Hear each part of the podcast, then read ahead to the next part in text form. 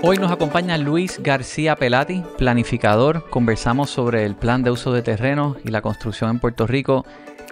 Tan interesante que apenas llegó y tuvimos una conversación y se prendieron los micrófonos y el episodio arrancó sin ni siquiera hacer una introducción. Así que sin más, los dejo con el episodio, espero que lo disfruten.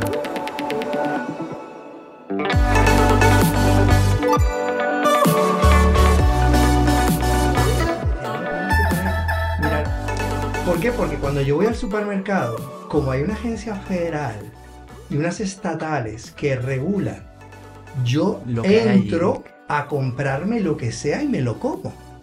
Porque yo no, yo, yo, no, yo no quiero ser un especialista en alimentación. Yo entro y me lo llevo. Y si compro helados, para los niños y para mí también y me lo como. Incluso hasta no hace mucho, creo que todavía no lo hago, no miro si el, helado está caducado o no.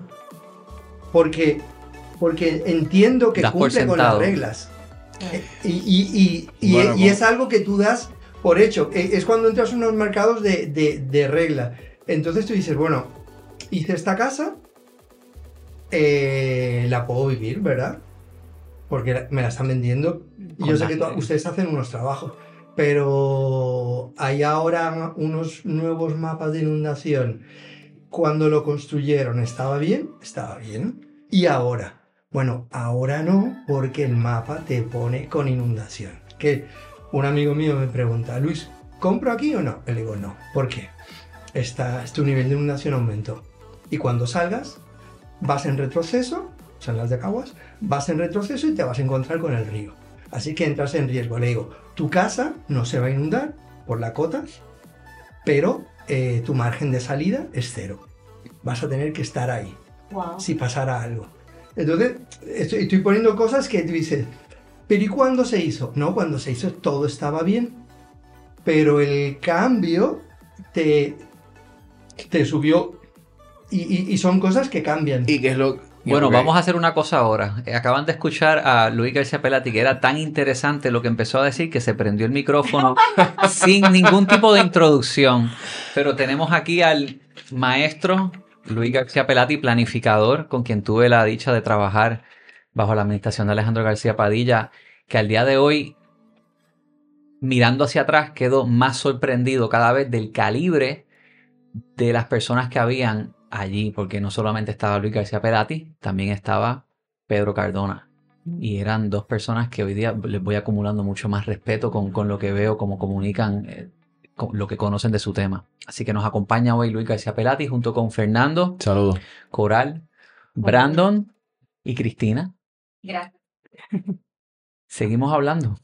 No, no, gracias por la eh, invitación y permitirme compartir, aprender de ustedes, ¿verdad? Y ver cómo, cómo parte de lo que uno ha ido eh, eh, cogiendo como conocimiento ayuda a, un sector tan importante que es al final eh, dónde vives, dónde instalas tu negocio por primera vez. O sea, que, que es un, una decisión importantísimo, ¿verdad? Y, de la que ustedes son como esos elementos colaboradores de, de, de maestros, ¿verdad? No soy experto en el tema, los busco y, tú me llevas a obtener algo. Y en ese sentido, pues es interesante estar con ustedes aquí. Gracias. Urbital nace como una herramienta para ayudar a los consumidores a, encontrar un precio aproximado de su propiedad. Más bien funciona muy efectivamente con apartamentos, walk-ups, urbanizaciones cerradas, que pues tenemos, son, no son tan heterogéneas, son más eh, fáciles de uno poder darte estimados y conseguirlas comparables. Hace poco la aplicación de Orbital ayudó a generar una, una comparación en, una, en un walk-up en Guaynabo donde Fernando estuvo trabajando y hubo una situación. En Villas de Parkville. En Villas de Parkville. Dos, en Guaynabo. Que el apartamento se mercadeó, los valores se, se recuperaron, se llegó a opcionar y estuvo en banco y todo. Pero ahí ocurrió varios días antes de que llegara el huracán Fiona las lluvias previo al huracán eh, resultó en una inundación y, en un derrumbe en, parte del, Dios mío, del terreno. Que no, que no afectó el, edificio específico donde estaba ese apartamento, pero al ser parte del, del mismo condominio. Exactamente. Afectó el financiamiento y todo. Y, eso es importante porque en, temas de planificación eh, voy a tocar un, tema que se está de moda, ver cambio climático, lluvia, sismos, este, huracanes, eh, sobre todo en complejos eh, por su relación de condominios, en la medida en que una quebrada te afecte o te empiece a afectar, te va a afectar o las posibilidades de venta o la valorización de todo tu edificio. Porque incluso, voy a hablar de algo así un poco trágico, pero si lo que pierdes es tu área de juegos, pues no es una tragedia, pero sí eh, pierde valor el complejo. ¿Por qué? Porque ha perdido una de las amenidades que tú querías mercadear en el mercado de gente joven con hijos, ¿no? Entonces, este tipo de cosas es muy importante trabajarla porque también este, en costa. Recientemente estaba en un complejo de estos residenciales del área eh, este y, de repente estaba impactado por la erosión costera y cómo se acercaba y le comentaba así a mi esposa, le digo, bueno, esta gente ya está a 20 metros, en 20 metros este apartamento le pudiera pasar lo que le pasó al, al que tú estabas mercadeando acá en Guaynabo, porque estructuralmente si se afecta a uno, de la manera en que está diseñado el edificio, toda esa unión estructuralmente se afecta. Y si se afecta, tú puedes ser el último de la fila, como, pero, pero estructuralmente tu edificio en condominios, en walk-up, en row se va a afectar. O sea que aunque sean estructuras eh, independientes, entre comillas, no lo son realmente porque tienen cierta unión estructural de zapata o... Por lo menos mi recuerdo de los que estaba viendo en este complejo residencial y del proyecto de, de Guaynabo es que eran unas líneas y de que se unen por escaleras, pero estructuralmente eh, el desajuste de una eh, ala hacia abajo, el, otro. Y aunque se pueda salvar, esa ala B, por llamarla de una manera, este, va a conllevar unos gastos.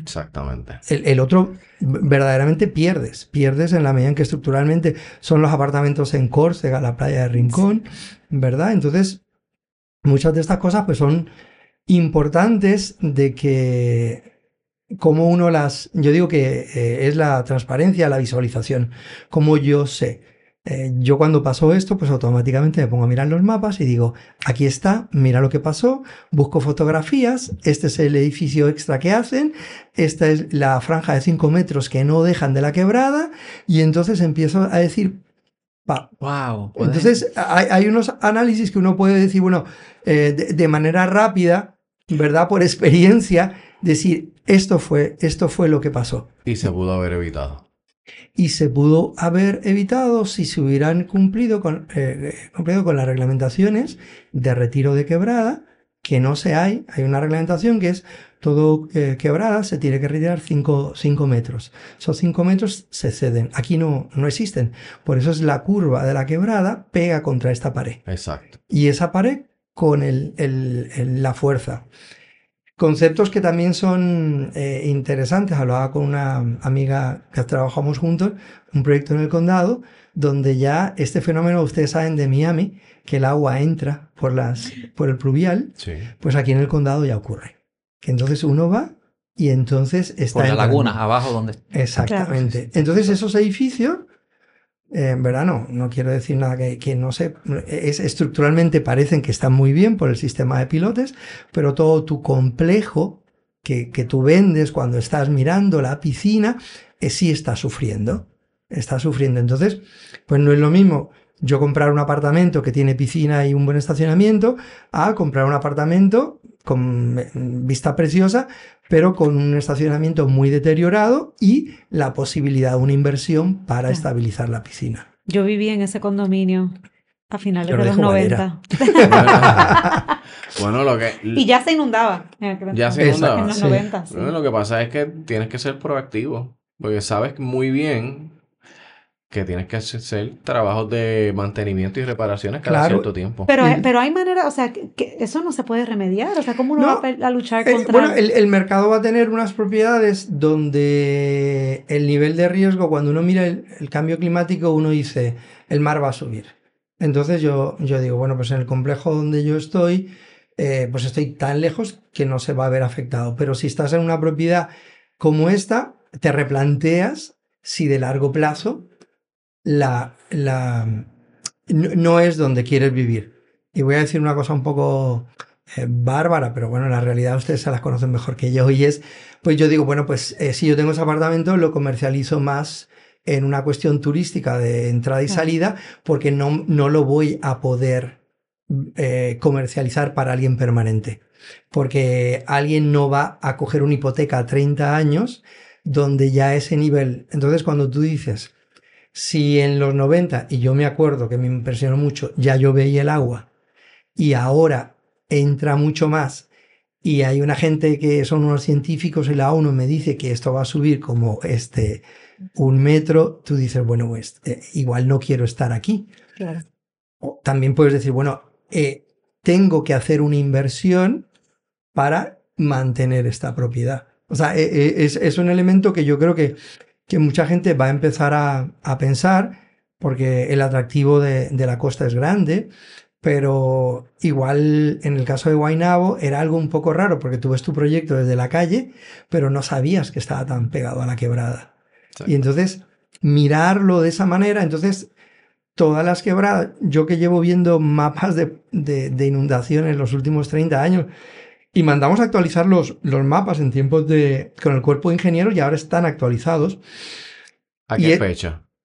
Al 2018 con la topografía. Porque luego del huracán María. Luego del huracán María, por una topografía que se financió con agencias de gobierno. El cuerpo, eh, el cuerpo de ingenieros puso 3 millones, el gobierno de Puerto Rico puso 3.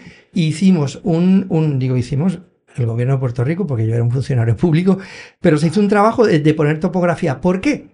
Porque la topografía de Puerto Rico era del 54. Por eso es que todos los mapas y los estudios salían mal. Y esto salió de una reunión en el que él me dice, yo, yo le dije, ¿por qué pasa esto? Y me dice, porque la, la topografía es del 54. Y yo le digo, eso hay que cambiarlo. Y se logró. Y voy a una reunión y, y, Valenzuela me, me, lo reconoce. Pero, ¿qué hizo eso? Que si yo miraba el mapa de esa quebrada en Guaynabo, con los mapas del 2009, no era inundable, con los de mm. ahora... Que sí lo son. Sí lo son. Y entonces tú dices, bueno, ahí subió el riesgo, ¿verdad? ¿Qué pasa ah, para la, clientela? Y, y, pudiera pasar que lo importante es que tú hagas el disclosure, porque puede haber algún loco que esté dispuesto a, a, comprar ahí bajo esas circunstancias, pero lo correcto es tú saber dónde estás parado. Claro, y hay una cosa que mucha gente se le olvida, que en toda transacción de propiedad por una ley del año 61, tú tienes que informar si la propiedad es inundable o no. Exacto. Y yo sé que ustedes lo saben, pero pues la gente normalmente no lo sabe, igual que, que yo no sé cosas de, de, un restaurante o de, o de un supermercado. Pero ¿qué pasa? Los mapas para yo cobrar como banquero el seguro siguen siendo los del 2009, pero el riesgo de inundación es del 2018. Así es que en algún momento, cuando se actualicen, se va a producir una, una subida. subir. Claro que yo, le puedo decir a Coral, oye Coral, este proyecto está súper chulo, pero te tengo que informar que ahora en los mapas están, mientras no haya un cambio, pero te expones a una subida de prima. En verdad, yo te podría decir eso y tú dices, bueno, pues de repente no, no, no es algo que he pensado, pero una vez el mapa está, eh, tiene un impacto sobre, no sobre el momento de la transacción, pero sí el, el, futuro por el tema este hipotecario. Menciona que se actualiza el 2018, perdóname, pero vino Fiona y gente dice que hubo inundaciones en Fiona que no vieron en María. Entonces, Porque Fiona trajo más lluvia. Exactamente. ¿Amerita revisar nuevamente? Yo, yo creo que sí, y yo he estado trabajando proyectos, entonces... Eh, el gobierno no se actualiza, que, que tú lo sabes, pero este, pero yo vi un trabajo de, de, un proyecto en Guayanilla donde si el cuerpo de ingeniero hizo un estudio para la canalización, consideró el cambio climático y cogió la lluvia de los 500 años y dijo, ah, esto va a pasar, esto va a pasar. Si nuestros mapas no reflejan eso, pues entonces lo que tú te vas a estar enfrentando es como la casa de Calley. La casa de Calley, famosa que se inunda, pues estaba en un lugar inundable. Y se puso sobre un lugar inundable. Y yo puedo decir aquí, porque no tengo ningún problema, no se podía dar ese permiso. pero se dio. Porque eh, esa casa está en el cauce de del río La Plata. El río La Plata, el mismo que sale por Dorado, empieza allá arriba en Calle. Entonces, el, el tema de si se dan bien permisos es otro tema, pero por lo menos en cómo tú asesoras o la gente se asesora eh, sobre riesgos, es importante y quería traer un tema también que no voy a decir la urbanización, pero yo asesoro a unas urbanizaciones que tenían un problema y como parte del análisis eh, vengo y le digo, no, no, eh, esta parte de la montaña, eso no se puede desarrollar porque tiene unas fallas sísmicas. Y le digo, pero los que están en estas calles, la, la falla sísmica les pasa, en concreto esta. Y hay un señor que levanta la mano y me dice, no, no, es verdad porque cada vez que tiembla en el sur, mi casa tiembla más. Entonces, eh, voy a decir también una locura, pero eh, eh, nosotros no restringimos la construcción en zonas sísmicas. El, por eso el tanque de Guayanilla se desajusta, porque el tanque de, de Guayanilla está sobre, de unos de gasolina, está sobre una falla sísmica. Wow. Pero nosotros conseguimos, pero si esto mismo se tuviera que hacer en San Francisco, California, sobre las fallas sísmicas que están en los mapas y que yo las puedo buscar, dicen que tú generas una franja de no construcción. Entonces, eh, también aquí quiero eh, eh, hacer como señalamientos de No, cosas a las que te a las que te enfrentas, ¿no? Estamos todos como que en shock. en Apaga y shock. vámonos. Este, pero Wow. por eso es importante que, un ejemplo, que el reglamento conjunto que me preguntabas tuviera un componente sísmico, no lo tiene. Ustedes saben que, pero nuestros ingenieros y arquitectos con- construyen con los mismos estándares de California. Pero la zonificación de uso de suelo de California no la hemos traído a Puerto Rico. En la Montalva, en, en Guánica, donde hay una, una falla sísmica, este, el edificio de gobierno que se cayó es el mismo que se diseña en Guayanilla y en Yauco. Pero se cae en Guánica porque está sobre suelo de alta licuación. Por lo tanto, un, un mismo diseño sobre suelo equivocado Y- va a producir Wow. esto. Y eso es lo que nos lleva a replantearnos la, si hay que reubicar habitantes. Hay que reubicar. Hay que reubicar habitantes y, Por cuestión sísmica, por cuestión de cambio climático. Si fueras a y mirar, posiblemente la cantidad de municipios. Luis, si fueras a mirar a 10 De eso- años Puerto Rico en el 2035, vamos a, utópicamente, ¿cómo sería la... don- repoblamos los cascos urbanos? O sea, cu- ¿cuál es tu visión a 10 años? Si, si pudiéramos hacer aquí una recomendación de planificación. No, yo- yo creo que es una oportunidad de, de pensar, y voy a decir una cosa, de, de que lo- hay ricos y pobres viviendo en lugares de riesgo que hay que repensar. Yo creo que, que ser más urbanos y concentrarnos sobre, sobre áreas ya construidas y seguras, porque algunas de las que tenemos construidas no son seguras, este, debe ser el, el- el futuro. Yo creo que nosotros tenemos una cualidad de clima eh, y de ambiente que, te permitiría eh, vivir en Maricao, vivir en adjuntas, desarrollar como unas viviendas con unas calidades de, vida, porque a pesar de todo la accesibilidad es súper cómoda. Yo creo que, un futuro distinto es posible, pero es, es necesario que lo miremos. Las cosas no cambian si no conoces estos problemas y no, no tienes unas determinaciones activas de, de- de cambio.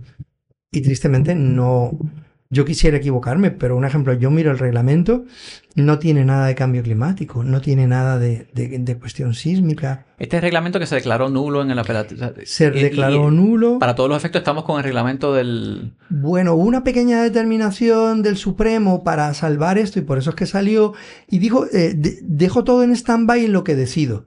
Pero, pero es un reglamento que sí ha se ha sido declarado nulo dos veces Correcto. por el proceso administrativo. Y hay otro problema que es que se diseñó un sistema de permiso atemperado a, las, a, lo, a lo que se escribe en ese reglamento. Tú tienes toda una programación de una plataforma de...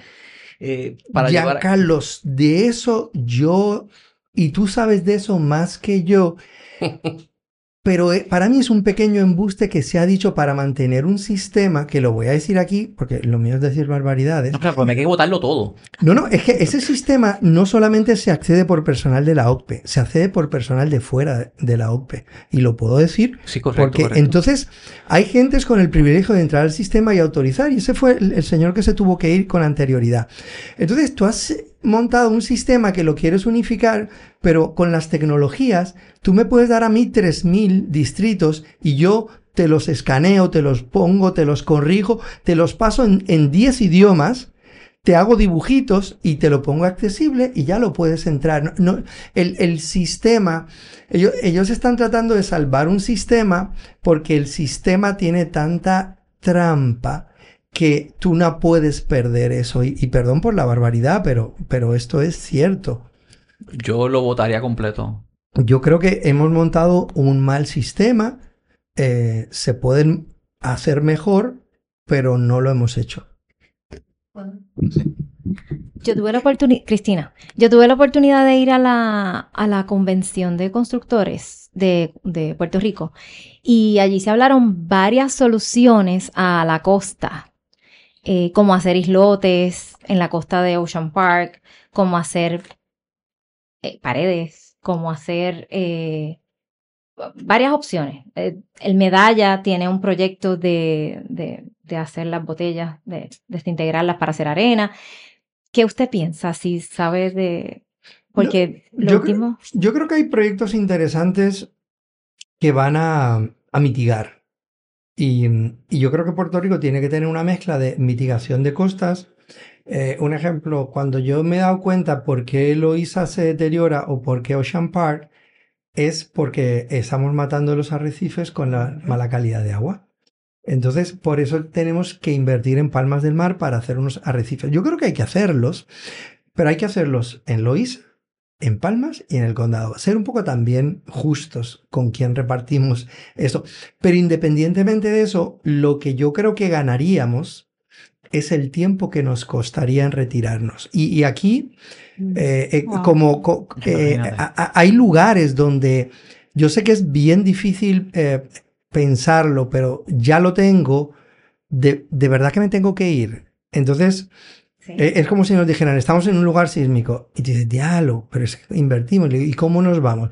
Entonces, yo creo que hay que pensar en ayudar a esa gente. Y yo siempre dije, hay que ayudar a la persona que compró en, en- en- la playa de Córcega, que, que compró su apartamento second home, a, a las parcelas Suárez, que es un- la- en, Loíza, unas comunidades mucho más, que eso es lo único que tienen. Entonces, es como tú montas un proyecto, porque incluso para tú hacer un proyecto interesante de, de, como decía Giancarlo, hay que, yo me replanteaba, reconvierto el parque industrial de Loíza que no tiene mucha salida y hago un proyecto de vivienda en ese lugar Mm, y muevo gente. interesante. Eh, eh, repensamos eh, como en Calvi, en Mallorca, eh, que se replantearon destruir unos hoteles para entonces relocalizarlos en otros puntos, pero con, con elementos in- eh, pensando en valoración de propiedad, eh, pro- proyectos de futuro. Entonces, en, algún momento, en algún momento Ocean Park se va a tener que retirar. Entonces, yo a veces eh, he dado clases y decía a mis estudiantes, vamos a partir de donde está Casa Alta, repensar unos condominios y de Casa Alta para allá es un gran parque con una playa y donde se va a volver a inundar como se inunda todos los días, cada vez que llueve. que lo verlo- fue a principios del siglo XX. un Que lo parque. fue, porque cuando uno lo mira, entonces algunas de estas decisiones creo que son importantes porque nos dan, vamos a tener que ganar tiempo. Yo, por nivel adquisitivo, tengo una capacidad de relocalizarme de donde vivo, pero, pero no todo el mundo lo tiene Puede con eso. Entonces, hay veces que tú dices, bueno, perder un second home no es tan duro como perder la- tu primera Claro. casa. Pero tampoco sería justo, porque al final, un ejemplo, si soy banquero me da igual. La- la- los apartamentos de la, calle, de, de la playa Córcega van a seguir pagando hipotecas. Pero eh, cuando se cayó el, el, el mogote en Bayamón y se perdieron las casas, se siguen pagando hipoteca. Ah, en Villa Wow. España. Exacto. En Villa En España. Entonces, la idea es cómo podemos evitar esto y cómo creamos también eh, al- al- alternativas creativas de, de donde yo digo, yo, yo, yo incluso pensaba, me conozco a alguna de la gente que vive en Ocean Park, y digo, como yo digo, ah, pues en este otro lugar, como ahora mismo lo que hay casas es, si podemos hacer apartamentos, es distribuimos los valores. Pues entonces, como Coral estaba acá, pues tenía una casa, pues ahora del, del potencial edificio que voy a hacer de 20 apartamentos, pues te corresponden este, Claro. dos en unas transacciones. Ah, esto, esto se hace en una parte, o sea, si ustedes ven ahora Madison Square Garden, eh, lo que se está negociando es a partir de la, el desarrollo de la estación, se crean unos apartamentos que van a financiar el proyecto de donde vas a tener el tren que viene desde Pensilvania, el- hay todo, o sea, hay cosas creativas que podemos estar este, eh, Ahora, para eso, pensando. el, el componente de la movilidad es igualmente importante, porque si bien de Casalta para hacia la costa es parque, entonces hay que repensar la movilidad. La autopista, implosionamos la Valdoriotti, quizás hacemos cambios. No, pero Giancarlo, no estás diciendo, es el- es, que, es que, es que no, no, Sí, Bueno, es que Biden, Biden acaba de dar millones para que, para que hagamos lo que Giancarlo acaba de decir.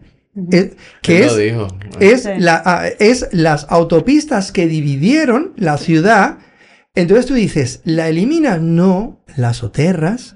Entonces tú dices, o ah, el establecen mejor transporte colectivo de, de vías que, que las reduzcan, pero mira, mira el real estate en ambos lados de la Valdoriotti. Está lleno de Nadie quiere vivir ahí. Tú quieres, si si vamos a repoblar y hay que ir más hacia la costa, esa es la zona que, que habría que Por rehabilitar. naturaleza, de- exacto. Bueno, y hay una cosa que, que es- que ustedes lo entienden muy bien, es, se llama, en el mundo eh, del urbanismo se llama eh, recuperación de plusvalías o la revalorización. Ahora ahí el, el Lincoln Institute tiene en, en febrero en Sao Paulo un seminario de cómo América Latina financia infraestructuras con la recuperación de valor. La idea de Giancarlo que va a producir una mejores apartamentos frente a una avenida con parques. Pues lo que hacemos es que parte del extra se gana por la obra pública. Entonces yo le digo, parte de eso me, me lo concedes. Y, y esto se hace en Bogotá, en Chile, en, en Europa se hace mucho. Y, y el mundo americano y el, el Lincoln Institute es una organización de Estados Unidos. Has hecho, es decir, yo, como lo que yo voy a desarrollar es público, parte de esa ganancia la recupero para financiar el la ventana al mar. La ventana al mar se pagó de manera pública, pero hubo una gente muy lista que compró y cogió la revalorización de los apartamentos. No hizo nada ilegal, ¿eh? Solo la, la visión que tuviste. En otro mundo hubieran dicho, si esto hubiera sido en, en París, hay todos unos análisis de que los apartamentos valen más frente a los parques. Claro. Si yo quiero comprarme un apartamento frente a los jardines de Luxemburgo allí en París, pues pago un extra a estar un bloque más para adentro. claro. Bueno, Nueva York, enfrente a Central Park. eh, Exactamente. Entonces aquí tú podrías haber dicho, parte de este parque se puede estar ganando con la revalorización y muchas veces lo que haces es simplemente es el manejo de CRIM. Claro. Eh, el, el mundo americano se financia con el CRIM. Eh, obra, eh, ¿Cómo hacemos la nueva escuela pública? Ah, pues como se va a producir una revalorización, ¿cuánto pagamos todos? Hoy estamos pagando de CRIM mil, mil dólares, por decir algo. Ah, pues a partir de los próximos 20 años, el exceso que pagamos lo, lo, lo ponemos para financiar las escuelas. Pero tú lo puedes hacer para financiar la escuela, que se hace en Chicago, pero tú podrías hacer algunas de estas obras. Nosotros nunca lo hemos hecho, pero ustedes que se dedican a esto se tienen que haber dado cuenta que a medida que aparece una carretera hay gente que está claro. identificando ese lugar. El valor de ese lugar está en la nueva carretera. Y la nueva carretera la pagamos todo. Lo que estamos diciendo es, no, no, no te quito nada, sino es que ese exceso de valor lo comparta.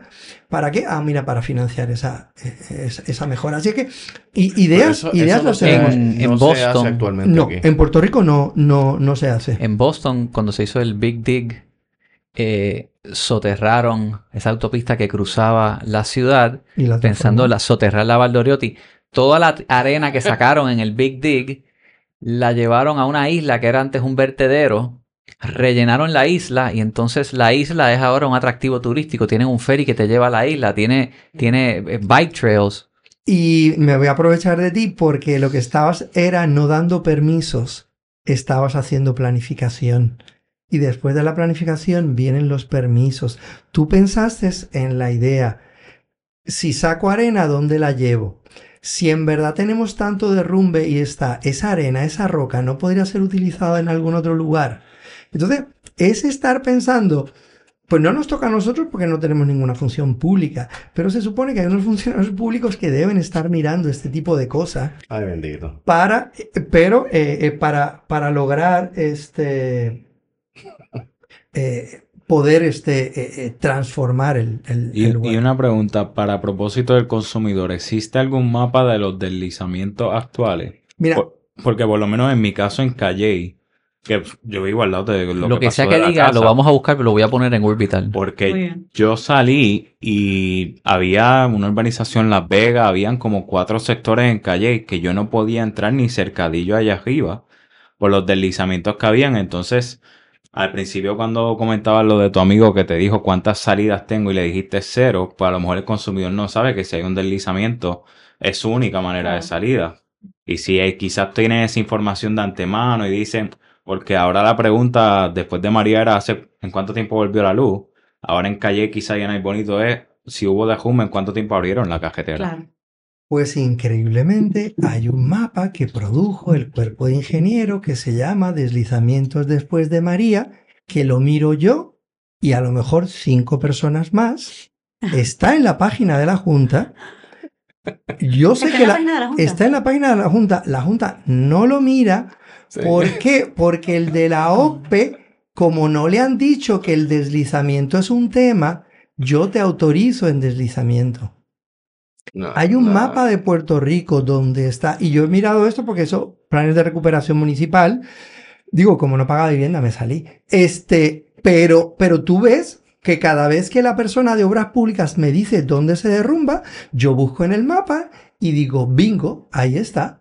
Wow. Eso está accesible para que las personas puedan... para que la- la- la- las personas, este Los vamos a enlazar en Orbital, esos mapas. Yo, yo creo que, eh, que sí, porque son mapas públicos y que Urbital debe traerlos a conocimiento de la gente. Y yo creo que, que mm, cuando mucha gente me pregunta, yo digo, la- las mejores decisiones son con más información. Claro. Entonces, si la información está, pero nadie lo, lo sabe, y esto lo utilicé recientemente en, en- en otro caso, y, y la persona que estaba presentando el proyecto me decía, "Ah, pero ¿de dónde tú sacaste eso?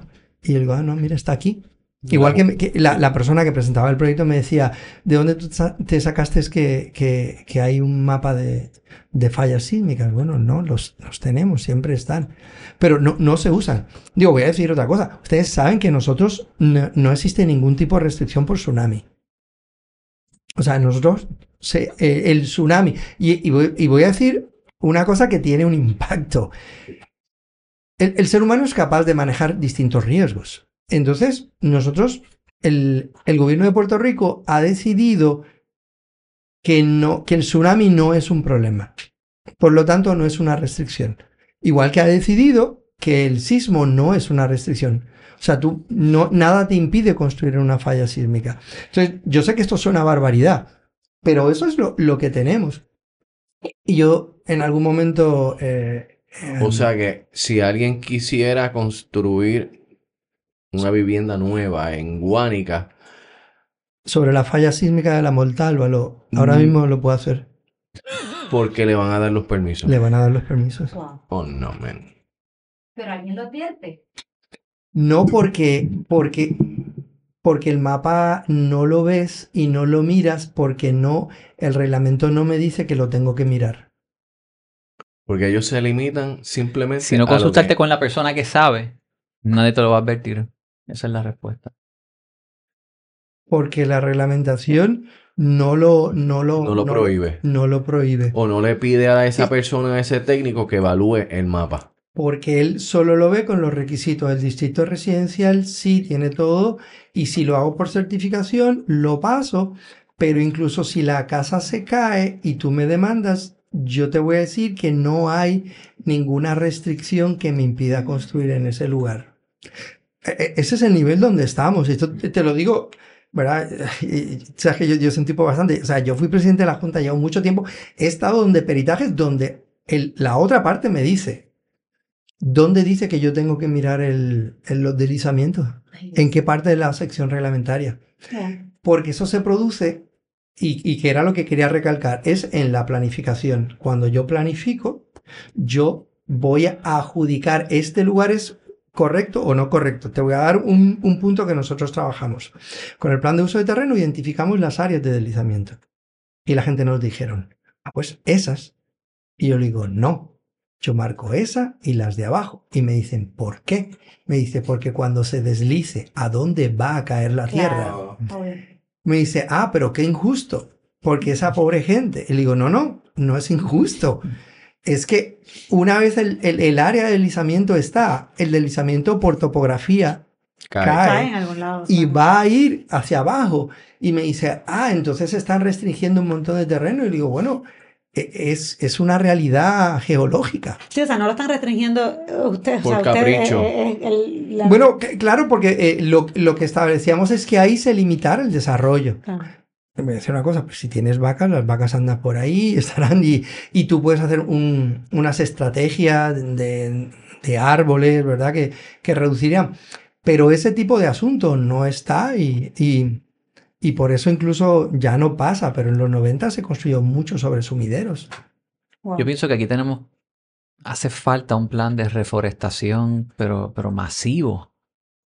Hablando de ¿Sí? árboles, para evitar esos deslizamientos. Bueno, estamos gastando 94 millones para, por segunda vez, dragar carraízo.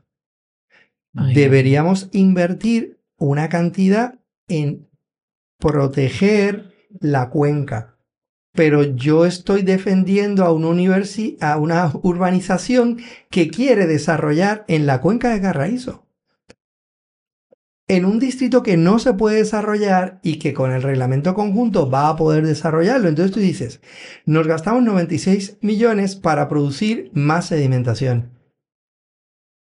El caso más interesante es cuando creo que la EPA le cae encima a la ciudad de Nueva York sobre calidad de agua y en vez de invertir en, una depuradora, compraron los terrenos altos en Nueva York de donde venía agua y conservaron los bosques. Y eso garantizó, y lo único que tenían que hacer es una gran tubería que traía el agua limpia a la ciudad de Nueva York. Ese es posiblemente uno de los ejemplos donde a través de la conservación de toda una cuenca, eh, mírenlo, en la cuenca de Carraízo viene de San Lorenzo. Si tú conservas todos esos áreas, va a tener menos, este, el agua va a estar más limpia, hay menos escorrentía. La mayoría de nuestras bombas de acueductos se dañan por las escorrentías, porque no las estamos controlando. Pero es que acueductos maneja esto y las escorrentías no las maneja tenemos muchas cosas separadas y no las miramos como un todo. Y, verdad, uno intentó en el momento que estuvo allí empezar a amarrar cosas, pero requieren, requieren este, eh, eh, amarrar este tipo de cosas porque es lo más barato también que, que lo que podemos estar haciendo. Qué silencio colectivo. Es que eso es un... Eh, Tú sabes que a mí, digo, esto no, no, es, no es un tema tan, tan eh, serio como lo que estamos diciendo, pero algo tan simple como, digo, obviamente en nuestra profesión somos corredores de bienes raíces, me tocó trabajar un, un terreno recientemente y el dueño realmente no tenía mucho dato, él compró por inversión hace unos años y no tenía, había una mensura de los 90, eso era lo que había. Y pues nada, yo empiezo, pues bueno, vamos a ver primero cuál es la clasificación, cuál es la calificación, etcétera, etcétera, qué se puede hacer aquí. Eh, hay un río, la elevación, o sea, yo haciendo mi, mi, research y mi homework para tener datos, ¿no? Porque me lo van a preguntar el primero que llame. Y me encontré que en el, en el mapa de la Junta de Planificación, en el MIPR, cuando entro a, pues a, la, parcela que, que es, eh, la data que hay es del, del reglamento conjunto del 2020 Y entonces yo, claro, yo, yo sigo los podcasts de, de- del, urbanista Del urbanista. y el tuyo, exacto. Y yo digo, bueno, pero espérate, esto no está vigente, entonces esta información que me está presentando el mapa no está, no, no, no es, no es accurate, no es correcta. Entonces averiguo, bueno, pues cómo consigo el mapa anterior para saber exactamente qué es lo que, qué, qué es lo vigente relacionado a esta finca. No di con nada, llamé, hice 20.000 preguntas, terminé escribiéndole, bueno, fui a la Junta de Planificación, no me atendieron, tenía que escribir un email, escribo el email y me responden, eh, tengo el email aquí, me responden dos días después. eh, algo que mi pregunta fue bien simple, necesito la, la, la clasificación y la calificación vigente de este predio, este es el número de catastro, este es el mapa. Y me incluyen un, form- un formulario para la solicitud de certificación que una vez complete lo puede enviar por email a tal, el cobro de derechos debe enviar el formulario completado con un giro de correo postal por la cantidad de... Y es como que, mira, yo lo que quiero es que me digas cuál es la calificación. O sea, yo necesito es, o sea, lo que se supone que sea información pública, Pública. Correcto. lo envié para ver si me contestaron o no contestaron. O sea, que es como que, concha, ¿cómo, cómo entonces, si, si, si, lo más, si la información más básica no está Accesible. Y no todos los corredores, o sea, no todo el mundo, olvídate de los corredores, el público en general no sabe manejar el mapa del, del- de la Junta de Planificación. Eh, ¿Cómo entonces se supone que, que uno tome decisiones como cuál va a ser la compra de mi propiedad para evitar estos problemas en el futuro si no tenemos acceso a lo más básico? Sí, mira, cuando yo fui presidente, nosotros estábamos como que muy conscientes y, y- con Giancarlo hablábamos también de cosas de, de cómo mejorar, ¿verdad? Había, era Sí. cómo podíamos lograr que toda esta información estuviera disponible. Bueno, abrimos los datos de los permisos, estaba todo en DataPR con Lastra y contigo. Eh, Mm. exacto, es dar a publicidad para que tú también digas, ah, mira, hay un permiso, no hay un permiso. Y esto eh, tienes que tener un, interés de, de- hacerlo público. Y yo creo que, que en las agencias a veces no existe. La respuesta que te dieron es la típica certificación para tú ir al tribunal, que es una cuestión de que cuál es la reglamentación que está. la- las, las han estado produciendo equivocadas. Pero también yo me acuerdo como presidente hablar con Realtor y yo le digo, bueno, yo porque llevo todos estos años y me encanta lo que hago y soy un como que alguien me decía que era un hacker de, de- de- de la planificación y yo, y yo le diga, pero Me es que no, de- pero no debería ser un problema porque ustedes que deben estar mirando además de 20.000 cosas, oye, esto se puede, no se puede, ¿cuál es? Esto es claro, mira, ah, no, mira, si, si no es esto, ¿cuál es la reglamentación que me aplica? No, no puede ser que esto sea tan complicado, ¿verdad? Y yo creo que ahí es, eh, como yo digo, no es esta decir, ah, no, pero, ¿verdad? Y yo no tengo nada con el presidente de ahora. Dice, ah, no, pero es que ahora con la simplificación todos los distritos son lo mismo. Y yo le digo, mira, si yo voy a Nueva York, yo voy a Miami y yo desde aquí, yo, yo hacía esto con mis estudiantes. Le digo, haga- hagamos estudios. Es más fácil que ustedes busquen información sobre Barcelona, la ciudad de Miami, Nueva York, San Francisco, que en Puerto Rico. Pero de la parcela. Hay lugares, este, en, en Singapur ya es la maravilla, era aquella cosa que yo creo que te llevamos a enseñar, era que tú te, te paras enfrente, lo ves, la reglamentación te permite el retiro, y hay un, un- ya en Miami hay una cosa que te la dan como 3D, mira, esto es lo que tú puedes hacer. Wow. Y entonces, ¿por qué? Ah, porque es que te tienes que retirar del patio de atrás. Entonces dice, bueno, te tienes que retirar del patio de atrás porque tú eres un edificio más alto y acá. Y entonces son reglas. Y, y, y los permisos también son reglas, como yo digo, si yo me compro un- una casa en Palmas, pues, ah, pues me compro 4.000 metros y construyo 4.000 metros. No, tú no puedes construir. Ah, ¿cómo que no si soy propietario? Porque es que hay unas reglas que te dicen, yo, yo trato de explicar esto a la gente. Te tienes que retirar, tienes que tener un jardín. Ah, pues si no quiero tener jardines, es que, es que la regla en este lugar. Ah, pero te quieres ahora en la parte de botes. No, en la parte de botes no puedes hacer el jardín porque el diseño es que está el bote aquí. Y, y eso son reglas que están y que tú las quieres, porque si tú estás en Palmas te tienes que mover con esta regla. Ah, pero ¿y si estoy fuera? Te siguen aplicando las mismas reglas, lo único que no está la junta de Palmas que te va a caer encima. Acá afuera, el, si el vecino te cae encima, te obliga al retiro. Pero si no, ah, yo meto la marquesina, el carro lo meto ahí al lado donde está el- la, la carretera estatal y si no, muevo la farola de, de energía eléctrica. Pero porque necesitamos unos orden y, y- con el reglamento conjunto y con muchas de estas cosas. Es decir, a alguien le puede gustar o no el distrito de convenciones, pero el distrito de convenciones está diseñado para unas alturas, unos diseños y está. Y tú dices, a mí me puede gustar o no el viejo San Juan. El viejo San Juan tiene unos estándares también. Y esas reglas tienen que estar particularizadas. Ustedes cuando son realtor, eh, no es lo mismo en el viejo San Juan que en Palma. En cada una ti- tiene una regla. Ah, pues mira, me voy a comprar aquí frente a Quebradilla y voy a hacer un edificio de 34 pisos. No, no, es que no puedes hacer un edificio de 34 pisos. ¿Pero por qué? Ah, igual que en Palma, son unas reglas que se marcaron.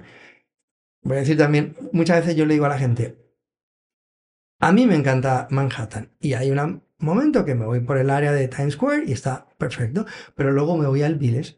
Pero lo que se puede hacer en Times Square no se puede hacer en el Village. Y tú dices, ah, pues a mí es que me- lo, lo de los rascacielos me encantan. Así que yo digo, Washington es, un, es una ciudad tonta, porque no tiene altura. Tú dices, no, ellos decidieron marcar regla. Te dice, pues es una estupidez, son tan tontos como los parisinos. Tú dices, no, no, París tiene reglas también. Y las tiene para, para el mejor arquitecto que quiera hacer un, un museo, el Museo d'Orsay, pues tenía que marcar las reglas de altura. Hay unos lugares donde, ah, donde está la defensa, no puedo hacer tal. Entender eso y saber que cada lugar puede tener su particularidad, pues es lo que, lo que debe ser. Y mira, el distrito, pues el distrito de convenciones tiene sus reglas y está ahí. Y en un momento alguien quería hacer un edificio de, de, de 20 pisos y no lo podía hacer porque la regla era que todo tuviera un marco. Tú dices, ay, pero qué, qué aburrido, me gustaría. Pero eh, eh, es, es como la, la ciudad también es un poquito de la gente. Claro. Eh, yo digo, pues yo me quiero ir a Río Mar, que ahora ha, ha cogido como un boom. Pues tiene una característica, ¿verdad? Entonces, pero esa característica es la que tú mantienes. Entonces yo digo, ¿sabes qué? Yo me crié en Benidorm, no sé si lo conoces. Benidorm es como un sitio de, de, de, de super rascacielos y todo. Y digo, yo haría esto mismo con rascacielos. Y me dice, no, no, Luis, es que ese es tu gusto. Pero la regla es esta, no la puedes cambiar. Creo que Isla Verde tiene su gracia. Pero porque Isla Verde exista, ah, pues yo haría lo mismo en Boquerón. No, no, es que en Boquerón no te cabe. Entonces, pero, pero Luis, si es que Isla Verde es bonito. Le digo, sí, mira, hay unas partes que me gustan y me puedo comprar un apartamento allí, la chulería de tenerla. Ah, pero entonces, ¿por qué no lo puedo replicar acá? Y le digo, mira, es distinto. Y te podría decir, tienes hasta un problema de infraestructuras. Claro. En, en, en Isla Verde puedes estar haciendo estos edificios. En estos lugares no tienes la capacidad de la infraestructura. Y eso también lo marca. Y, y, y porque yo diga que puedo hacer un edificio muy grande, ya no lo puedes estar haciendo. Uno de nuestros problemas que nosotros tenemos es que eh, de repente ustedes le dicen a sus clientes, sobre todo los que están buscando más de desarrollo, dicen, uff, este está súper bueno porque tiene esta densidad. Pero si no averiguan bien, él se va a encontrar que no hay sanitario, que no hay tal, y que esa densidad que estaba comprando no la puede tener. Sustenta. Eso me pasó con un cliente en condado hace cuatro años antes de trabajar conmigo, compró dos lotes continuos en la calle Milsonia y ahora me dijo, mira, ahora sí que estoy listo para desarrollarlo, quiero hacer un edificio de seis pies. Lo lleva a sentarse con un ingeniero arquitecto y cuando saca, nada más puede construir tres pisos. Y dijo, pero para que yo quiero tres pisos si ya eso es lo que está, pero es que eso es lo que te permite. Y compró dos terrenos y pensando que al tener más metros puede construir más para arriba todavía y no, no buscó anteriormente, no se orientó y ahora nada más puede remodelar lo que tiene. Porque el, condado tiene un, reglamento especial y uno puede decir, me gusta, no me gusta. Y, yo te traje estas cosas porque me parece que son ciudades chulas como París, Washington, que cada una tiene reglas distintas. Y a mí me, puede gustar y es encantador caminar también por Washington, pero dice, las reglas del condado son las reglas del condado. Y entonces, eso, en la medida en que están fijadas, pues te tiene que ayudar entonces en, en, en tu mercadeo de lo que Mira, puedes o no hacer. El viejo San Juan tiene un grupo de vecinos que hablamos en un chat y alguien puso un comentario sobre los ensanches. Y dijo, me pregunto si nuestros gobernantes sabrán lo que es un ensanche en las ciudades. Existen ensanches en Cádiz, Barcelona, Santo Domingo. Y menciona cómo la muralla del casco de San Juan, que se derribó en el 1897, para que el casco pudiera tener un ensanche con el cambio de soberanía, el plan se fue a pique, pero un siglo después todavía es recuperable y sobre todo lógico. Entonces, mencionan como el Hard Rock Hotel que se pretende construir en el edificio de Hacienda, un mega hotel, está fuera de la escala dentro de un ensanche y que sería un, un problema. Sí, eso también en, en el desarrollo y en la planificación, el constante es el, el debate de, de lo que tú quieres y de lo que tu contexto pueda tener, ¿verdad? Y, el, y ensanche era, eh, en Mayagüez hay unas áreas que se llaman el ensanche, en San Germán también, porque venían de esa tradición. Es, el ensanche es pensar la ciudad desde cero y cómo la transformas. ¿Verdad? Porque eh, sobre todo en el viejo San Juan hubo, es- estuvo esa muralla y a partir de ahí ibas a crecer. Cuando tú tienes un, un- un plan, lo discutes con la gente y tienes el tipo de ciudad que quieres. Yo le digo a mucha gente, las fábricas son importantes. Sí. Los hoteles son importantes. Sí. Los vertederos también son importantes. Y dice, ah, pues vamos a hacer un lugar donde tengamos un vertedero, vivienda, un hotel. Y te dices, no, no, no, esto no cuadra. Me dice, pero es que son importantes. Bueno, pues vamos a hacer un reglamento donde todo esto se permite en cualquier lugar. Te dice, no, es que los hoteles tienen, y ustedes mejor que nadie conocen que la cosa es localización.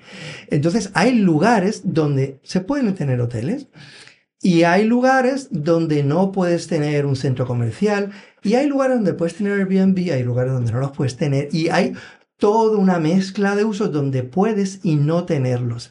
Ese arte, hay cosas que te caben y no. Un ejemplo, en Washington no puedo hacer unas cosas y yo digo, qué tontos, porque los podrían tener.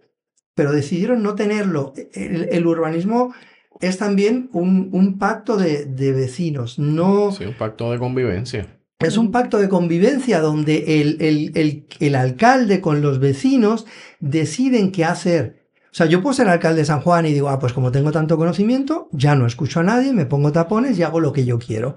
No. O sea, yo tengo que buscar lo que hay. Y entonces, el, el pacto aquí siempre debe ser qué puedo o, o, o no hacer y si tengo o no un plan. Si no tengo un plan, yo siempre digo eh, con esto, y voy a tener que hacer a lo mejor un, un corte ahora, No, ya- este, estamos 20 minutos por encima, pero es que está tan inte sigue. eh, cuando el, el gato le pregunta a Alicia es, ¿qué camino debo coger? Y ella dice, y, y, y el, eh, y- y el gato le dice, "¿Cu- cuál, cuál? ¿A dónde quieres dónde ir? vas? Me dice, a cualquier lugar. Me dice, pues cualquier camino existe. En el urbanismo es, si tú lo que quieres es construir cualquier cosa, no hagas planes. Si tú quieres una ciudad, haz un plan y cúmplelo. Ese sería mi, mi, mi cierre.